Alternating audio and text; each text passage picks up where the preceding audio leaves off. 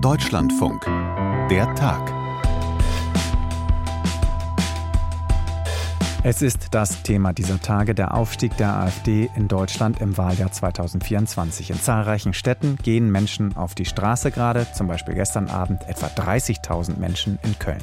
Ich bin 20 Jahre alt, aber war vorher noch nie auf einer Demo. Ich hatte auch keinen Antrieb dazu. Aber inzwischen ist das komplett anders. Das jetzt, das betrifft mich, meine Freunde, meine ganze Familie und mein ganzen Umfeld. Und deswegen wollen wir hier dabei sein. Weil es mir Angst macht. Richtig Angst, was da gerade passiert. Und da muss man aufstehen und was tun. Wie gefährlich ist der Rechtsruck also für die Gesellschaft? Sehr gefährlich findet der ehemalige SPD-Politiker und Bundestagspräsident Wolfgang Thierse. Gestern früh war er bei uns im Deutschlandfunk im Interview. Demokratie ist in einem kritischen Zustand.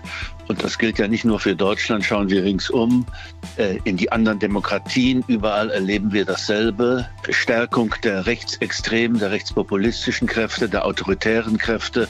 Selbst in so stabilen Demokratien wie den skandinavischen erleben wir das. Schauen wir nach Holland, nach Frankreich, nach Italien, nach Österreich.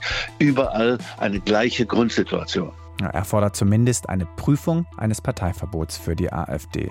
Und über das Für und Wider dieser Frage haben wir gerade erst gesprochen. Ich empfehle dazu sehr die Folge vom 3. Januar von der Tag. Aber worauf Wolfgang Thierse auch hingewiesen hat, ist ja interessant. Fast überall in Europa stehen die Rechten gut da.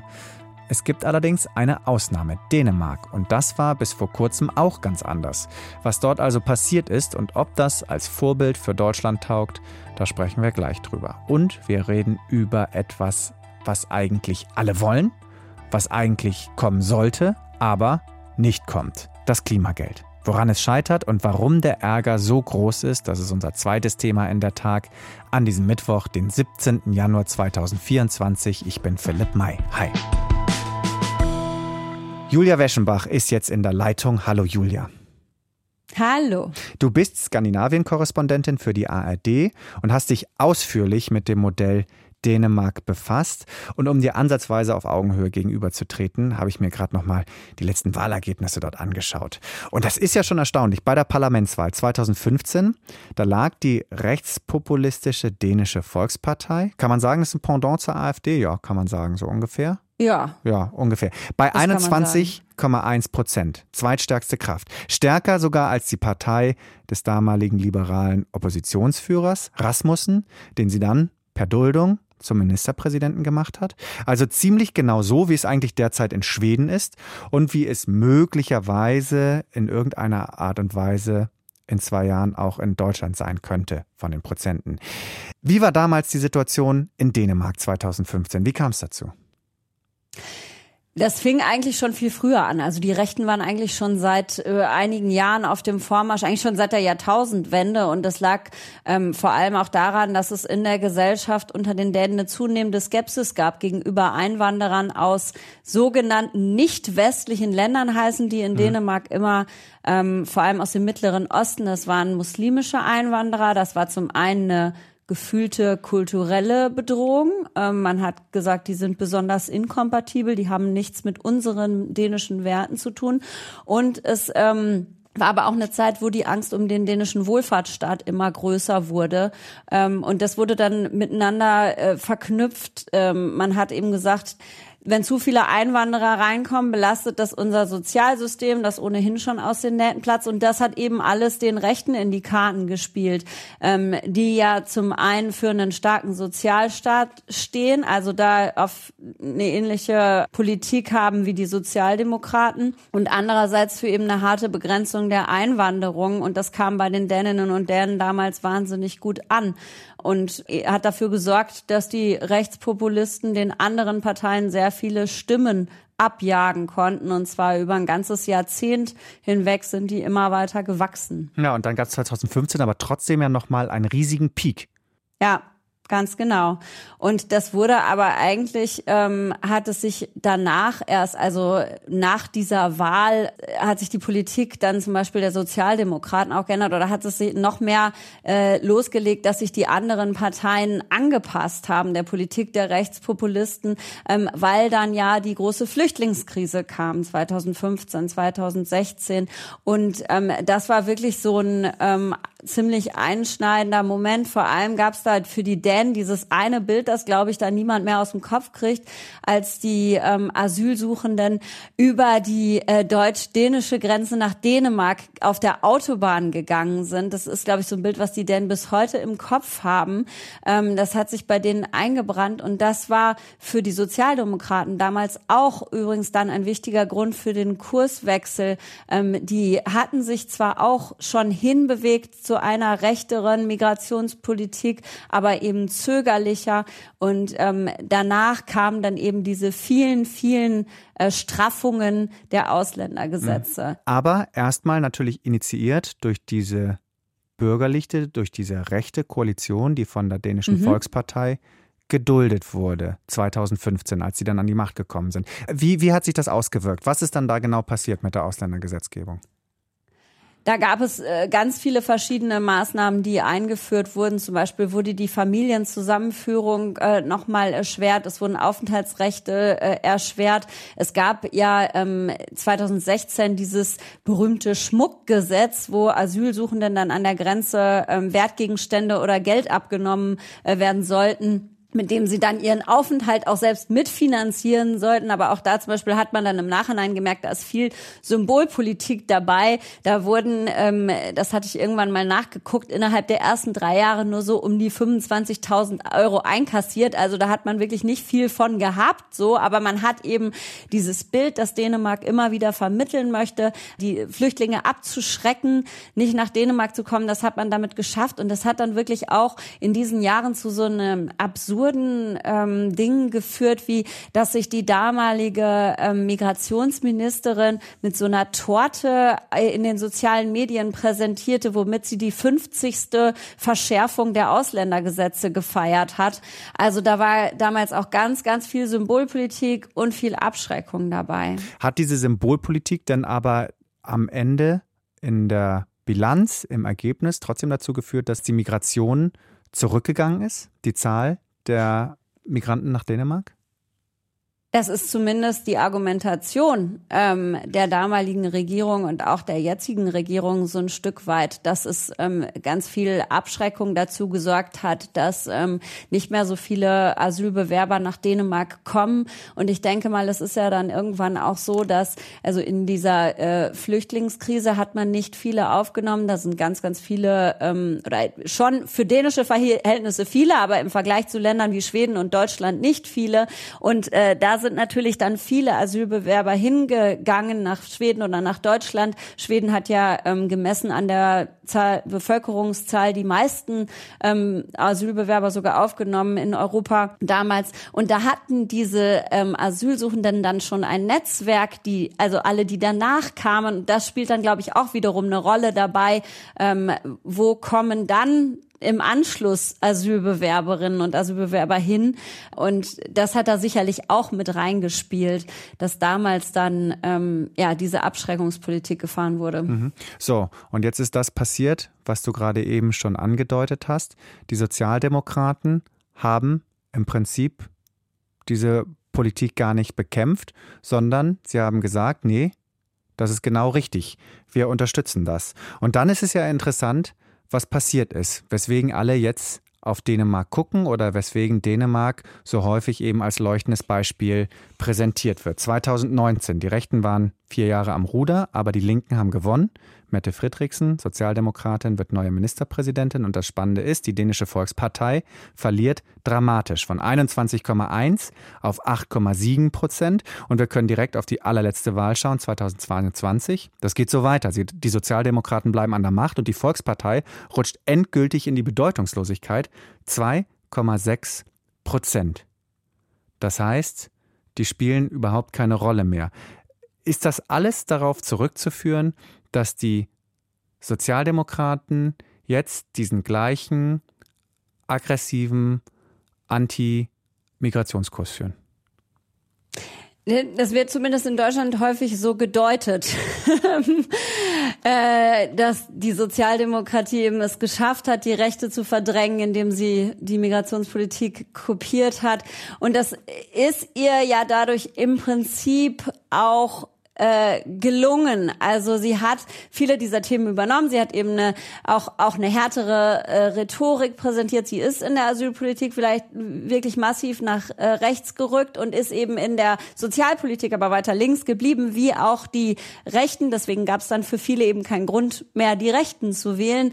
Und andererseits muss man mal sagen, man guckt äh, in Deutschland auch immer auf diese dänische Volkspartei und das sind ja traditionell die dänischen äh, Rechtspopulisten gewesen, aber man muss sagen, dass sich danach die Rechte, die ursprüngliche ähm, dänische Volkspartei, die Rechte hat sich zu, durch interne Konflikte und Skandale in dieser Zeit zum Teil auch selbst zerlegt mhm. und ist heute sehr zersplittert. Und heute gibt es halt vier rechte Parteien und die kommen trotzdem konstant immer noch äh, auf so um die 18 Prozent. Meistens liegen die in Umfragen. Also der Anteil der Dänen und Dänen, die Rechte unterstützen, die diese rechte Politik unterstützen, ist nicht geringer geworden. Ähm, sie sind nur im Moment außerhalb des politischen Einflusses, was auch daran liegt, dass sich die Parteien der Mitte zusammengetan haben unter Mette Frederiksen. Wenn wir mal bei den Sozialdemokraten bleiben, ich stelle mir das gerade für Deutschland vor. Wenn die SPD so eine Linie fahren würde, gab es in Dänemark keinen Aufschrei im linken Lager? Natürlich gab es den, aber der ist ähm, vor allem inzwischen nicht mehr besonders laut. Mhm. ähm, was äh, einerseits daran liegt, dass die Linke eben politisch gerade sehr wenig Einfluss hat, was andererseits aber auch daran liegt, dass sehr, sehr viele denen äh, diese Linie unterstützen. Also es gibt auch wirklich nur eine kleine Minderheit, die eine linke äh, Politik in der Migrations- oder linke Linie in der Migrationspolitik unterstützt. Auch deshalb ist dieser Aufschrei relativ leise. Mhm. So, dann schauen wir mal auf die andere Seite der Medaille. Was heißt das Ganze für das Leben von Migrantinnen und Migranten in Dänemark heutzutage? Ja, die haben es nicht einfach, ne? Also die ähm, leben in großer Unsicherheit, weil ja auch Aufenthaltsgenehmigungen nur für wenige Jahre am Stück ausgestellt werden, weil ähm, immer wieder es ja die Ankündigung gab, auch Geflüchtete nach Syrien in bestimmte ähm, Regionen dort wieder abzuschieben. Das ist in der Realität nicht ähm, vollzogen worden bis heute, aber das sorgt natürlich auch dafür, dass man sich als Migrant ähm, unsicher fühlt, dass man immer Diese Ankündigung gab es von, von einem sozialdemokratischen, von einer sozialdemokratischen Regierung. Das wäre ja, ja eine harte AfD-Forderung, würde ich mal sagen, hier in Deutschland. Ja. Ja. Ja, ganz genau. Also das ist das ist die Ankündigung zum Beispiel in der äh, Region um Damaskus Syrerinnen und Syrer abzuschieben und ähm, das ist aber eben, weil Dänemark kein Abkommen hat mit dem Assad-Regime, führt es nur dazu, dass eben diese Fälle äh, um die Aufenthaltsgenehmigungen immer und immer wieder vor den zuständigen Behörden landen und die dann im Endeffekt entweder doch nochmal verlängert werden oder wenn jemand tatsächlich ausgewiesen wird, diese Menschen in ähm, Abschiebezentren landen, aber eben auch in Dänemark. Ähm, also da sieht man so ein bisschen, äh, wozu diese dänische Symbolpolitik führt. Ne? Ähm, und das trennt ja aber auch zum Teil Familien. Mhm. Ähm, das äh, führt natürlich auch dazu, dass ähm, sich die Menschen nicht zu Hause fühlen, dass sie weniger Motivation haben, sich auch ein Leben aufzubauen, eine Existenz oh, aufzubauen. Das ist ähm, spannend. Das, das, führt im Prinzip direkt zu meiner nächsten mhm. Frage. Man kann ja durchaus sagen, ist ja nachvollziehbar, dass man sagt, wir sind zwar super restriktiv in der Frage, wer hier rein darf, weil wir können nur einen kleinen Teil hier aufnehmen. Aber die kommen und die dann am Ende auch hier bleiben dürfen, zu denen sind wir besonders nett. Um die kümmern wir uns, weil wir wollen, dass sie sich möglichst gut bei uns integrieren. Passiert das?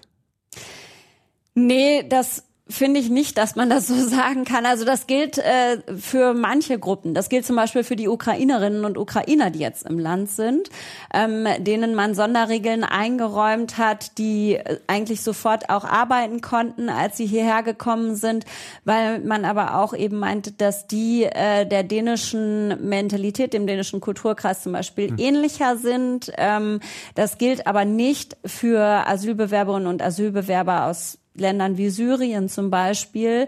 Ähm, was man aber sagen muss, und da sind die denn ja sehr pragmatisch, ähm, dass man jetzt überlegt unter dieser relativ neuen Regierung, also von, von Ende 2022, ähm, dass man sagt, okay, wir sollten mal gucken, wie wir die Leute im Land behalten können oder dass wir den Leuten besondere, ähm, einen besonderen Status einräumen, die eine Ausbildung machen oder einen Job ausüben, der uns hier besonders nützt. Denn auch in Dänemark erwartet man ja, ähm, dass man einen Arbeitskräftemangel hat. Der ist ja zum Teil auch schon da in manchen Bereichen. Und da sagt man sich jetzt, okay, Pflegepersonal zum Beispiel, das brauchen wir und brauchen wir in Zukunft noch viel mehr. Da könnte es sein, dass wir die dann vielleicht ein bisschen länger hier bleiben lassen, so ungefähr, mhm. und denen andere Bedingungen dann einräumen. Okay. So, jetzt wird das dänische Modell ja immer wieder und zunehmend als Vorbild genannt, je größer das Thema im Rest Europas wird, gerade eben weil dort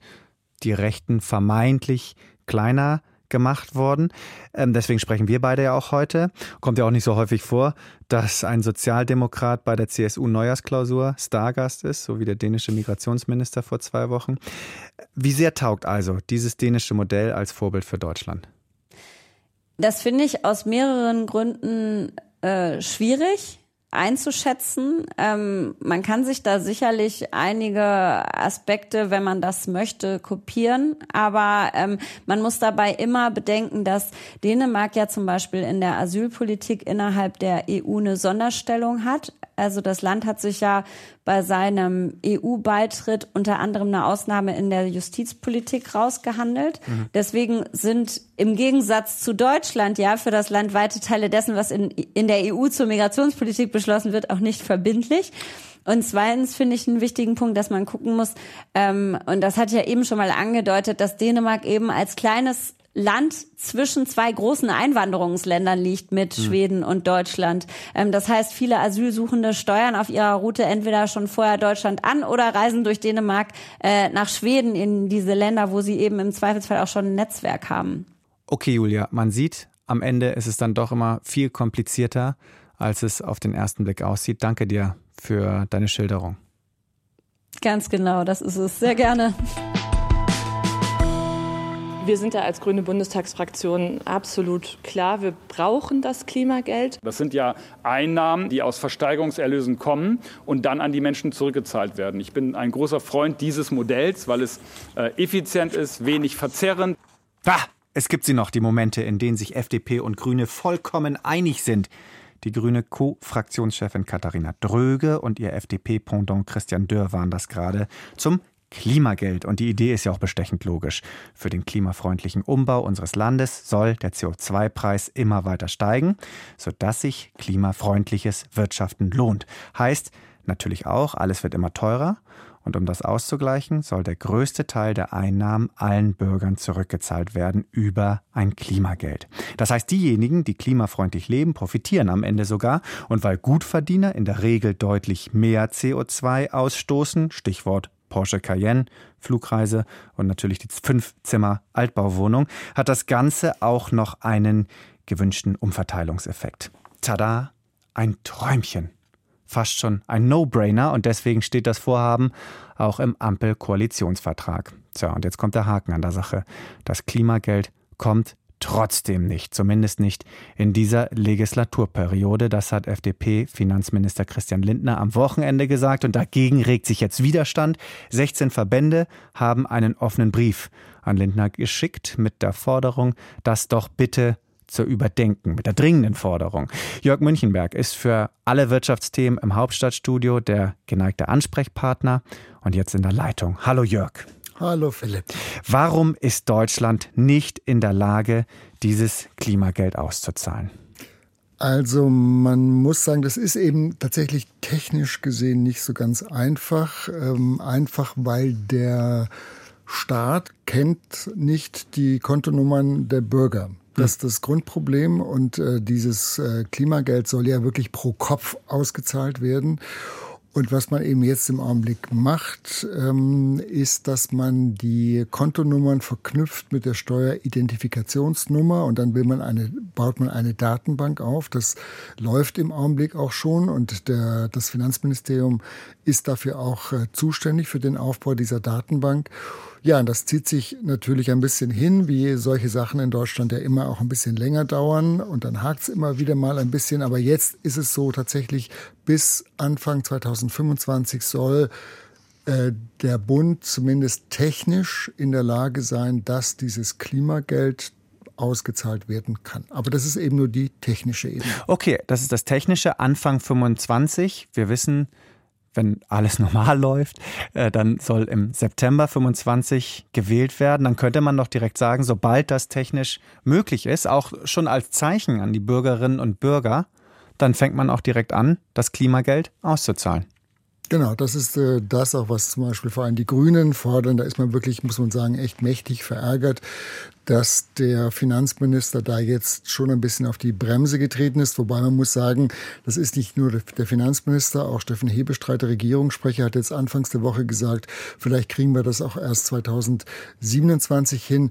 Der Hintergrund ist einfach, dass der Bund im Augenblick ein großes Haushaltsproblem hat. Wir hatten bekanntlich das Urteil des Bundesverfassungsgerichts äh, zu den schuldenfinanzierten Sondertöpfen, äh, wo das Bundesverfassungsgericht gesagt hat, so wie ihr das bislang gemacht habt, so geht das nicht. Und seitdem klafft eben im Haushalt ein großes Loch, aber auch im Klima- und Transformationsfonds, aus dem ja viele Projekte, Herzensprojekte, auch der Grünen, muss man sagen, finanziert werden. Ja, und jetzt ist ja die CO2-Steuer zur Jahreswende zwar gestiegen, nochmal, das macht Tanken zum Beispiel teurer, auch das Heizen, aber die Bundesregierung braucht dieses Geld eben für andere Projekte und unter dem Strich ist die Argumentation eigentlich, wir haben im Augenblick nicht das Geld dafür, um jetzt sozusagen nochmal zusätzlich was auszuschütten. Mit anderen Worten, die technischen Probleme sind eigentlich in Wirklichkeit nur vorgeschoben. Das kommt der Regierung, zumindest Teilen der Regierung, derzeit ganz gelegen.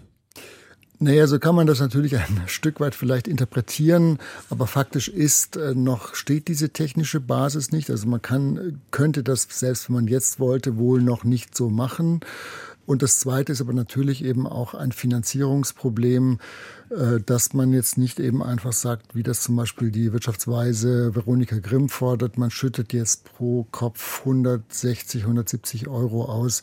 Das ist im Augenblick nicht zu finanzieren. Aus der FDP kommt natürlich da schon der dezente Hinweis und sagt, na ja, äh, das Geld kommt ja rein äh, in den KTF. Also allein im letzten Jahr hat der Bund über 18 Milliarden Euro über die Versteigerungen von Verschmutzungsrechten verdient. Also wirklich sehr viel Geld. Und man kann ja auch sagen, man schichtet im Klimatransformationsfonds um, verzichtet auf bestimmte Projekte, zum Beispiel für die Chipindustrie. Äh, das kostet ja 10, also 10 Milliarden zum Beispiel für Intel in hm. Magdeburg. Mhm. Und ähm, da könnte man ja umschichten, dann wäre das Geld vielleicht da. Also das ist eben auch eine Frage natürlich der Gewichtung und wie will man das Geld für was ausgeben. Wie viel Geld bräuchte man denn für beispielsweise, du hast gerade 160 Euro oder 140 Euro pro Kopf gesagt, wie viel wären das dann an also, Milliarden? Das das ist jetzt eine Kopfrechnung, die würde ah. ich dir überlassen, okay. lieber Philipp. Aber da gibt es auch unterschiedliche Zahlen. Also die Frage ist ja auch, wie das Modell dann tatsächlich konkret ausgestaltet wird. Dass also das, der Säugling genauso viel kriegt wie der Rentner Zum Beispiel sozusagen. oder dass der die sozial mit, mit, dem, mit dem kleineren Einkommen, ob der vielleicht nicht doch ein bisschen mehr bekäme als der, der eben sehr viel verdient.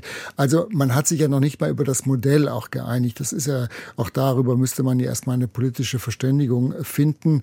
Äh, das wäre dann der weitere Schritt. Also insofern ist es auch schwierig schwierig, mit diesen Zahlen zu operieren, weil es gibt eben auch verschiedene Vorschläge, wie groß das Klimageld am Ende dann sein sollte. Aber ich sage mal, im Augenblick ist so Pi mal Daumen im Gespräch 150 Euro pro Kopf pro Jahr. Okay. Genau, ja. also das ist das, was die Verbraucherschutzzentrale zum Beispiel auch vorgeschlagen hat. Äh, also das sind die Summen und die sollen dann nach und nach steigen, weil der CO2-Preis auch steigen soll, zum Beispiel dann 2025 auf 55 äh, Euro je Tonne. Dieses Jahr sind wir jetzt bei 45. Ja, so. Und dieses Geld ist jetzt schon eingeplant, du hast es gesagt, um Haushaltslöcher zu stopfen. Wenn man mal ehrlich ist, ist es nicht total unrealistisch, dass irgendeine Regierung irgendwann sagt, okay, das Geld, das wir jetzt schon für XY verwandt haben, das brauchen wir nicht mehr und geben es den Bürgerinnen und Bürgern als Klimageld zurück?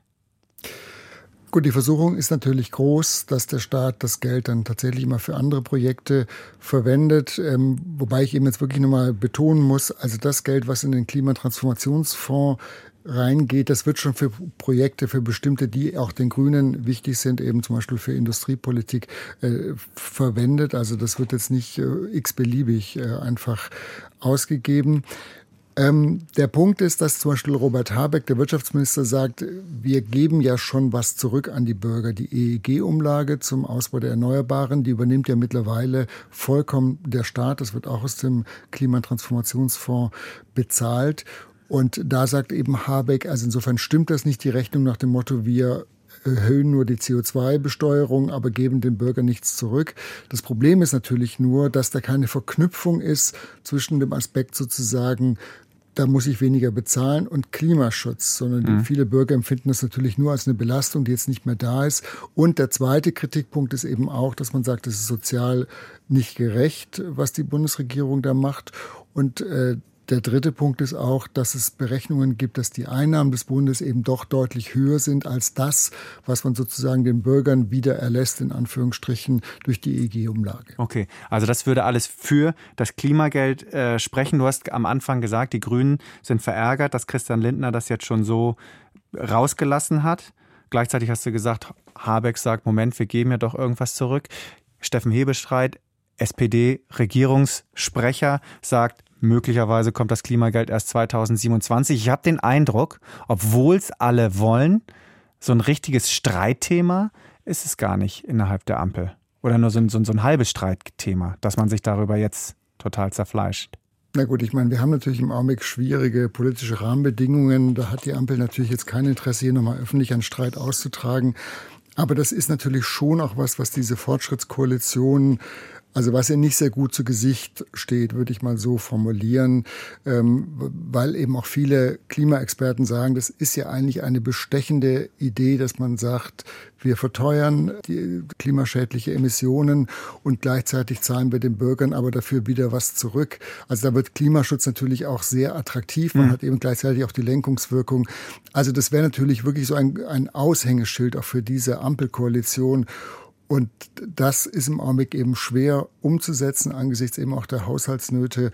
Aber das ist natürlich auch für die Ampel nicht gerade, wie soll ich es formulieren, ja, ein, da, da leidet sie natürlich auch drunter und schwächt das ist natürlich auch eine Kritik, die kommt und schwächt damit eben auch den Klimaschutz, weil sie sozusagen die Akzeptanz auch ein Stück weit untergräbt. Ja, aber diese Haushaltsnöte, die werden ja bleiben. Und jetzt haben wir die kuriose Diskussion, du hast es auch gerade nochmal gesagt, in der Theorie sind alle dafür. Gibt es eigentlich irgendeinen Politiker, der für Klimaschutz ist, der sich gegen dieses Klimageld ausgesprochen hat? Also ich habe keinen gehört, auch nicht bei der Union. Äh, nur einführen tut es aufgrund der Rahmenbedingungen, die wir gerade haben, auch keiner. Glaubst du noch dran? Also ich würde sagen, was das Klimageld angeht, bin ich wirklich sehr skeptisch. Ich kann mir nicht vorstellen, dass das noch kommt. Es gibt mittlerweile auch andere Vorschläge, zum Beispiel von der SPD. Rolf Mützenich, der Fraktionschef, hat das gestern gesagt. Man könne ja auch andere ähm, Instrumente sozusagen ins Auge fassen, also zum Beispiel die Entfernungspauschale wieder erhöhen. Aber das löst letztlich nicht so das Imageproblem dieser, dieser Koalition, die ja schon gesagt hat, wir wollen beim Klimageld vorangehen. Das steht eben auch im Koalitionsvertrag, wobei man auch sagen muss, ohne Datum. Äh, nur da kommt das eben drin vor. Und jetzt sieht es eben doch sehr stark danach aus, als wenn das Klimageld erst einmal nicht kommt. Und was dann die neue Bundesregierung unter welcher Farbenlehre auch immer damit macht, das steht natürlich auch auf einem ganz anderen Blatt. Tja, schade. War trotzdem nett, mit dir geredet zu haben. Danke, Jörg. Gerne. Wow, tatsächlich Schnee in weiten Teilen Deutschlands. Und vielleicht sind ja auch Sie deshalb zu Hause gefangen und haben Zeit für noch einen Podcast. Ich habe da nämlich eine Empfehlung für Sie. Auch eine neue Folge des Politik-Podcasts unserer Kollegen im Hauptstadtstudio des Deutschlandfunks steht seit heute online und die dreht sich ausführlich und in die Tiefe gehend um die Diskussion um die AfD. Unbedingt hören. Wenn Sie Anregungen haben an uns, dann schreiben Sie am besten an der Tag@deutschlandfunk.de.